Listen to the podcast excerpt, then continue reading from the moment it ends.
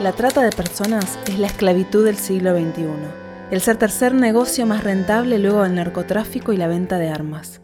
En América Latina, dos millones de mujeres, niñas y niños son víctimas de la explotación sexual, comercial o laboral.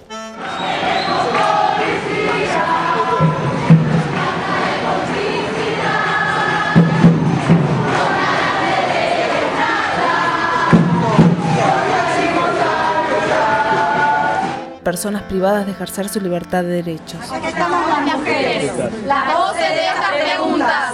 No nos callen, despertemos. No somos esclavas.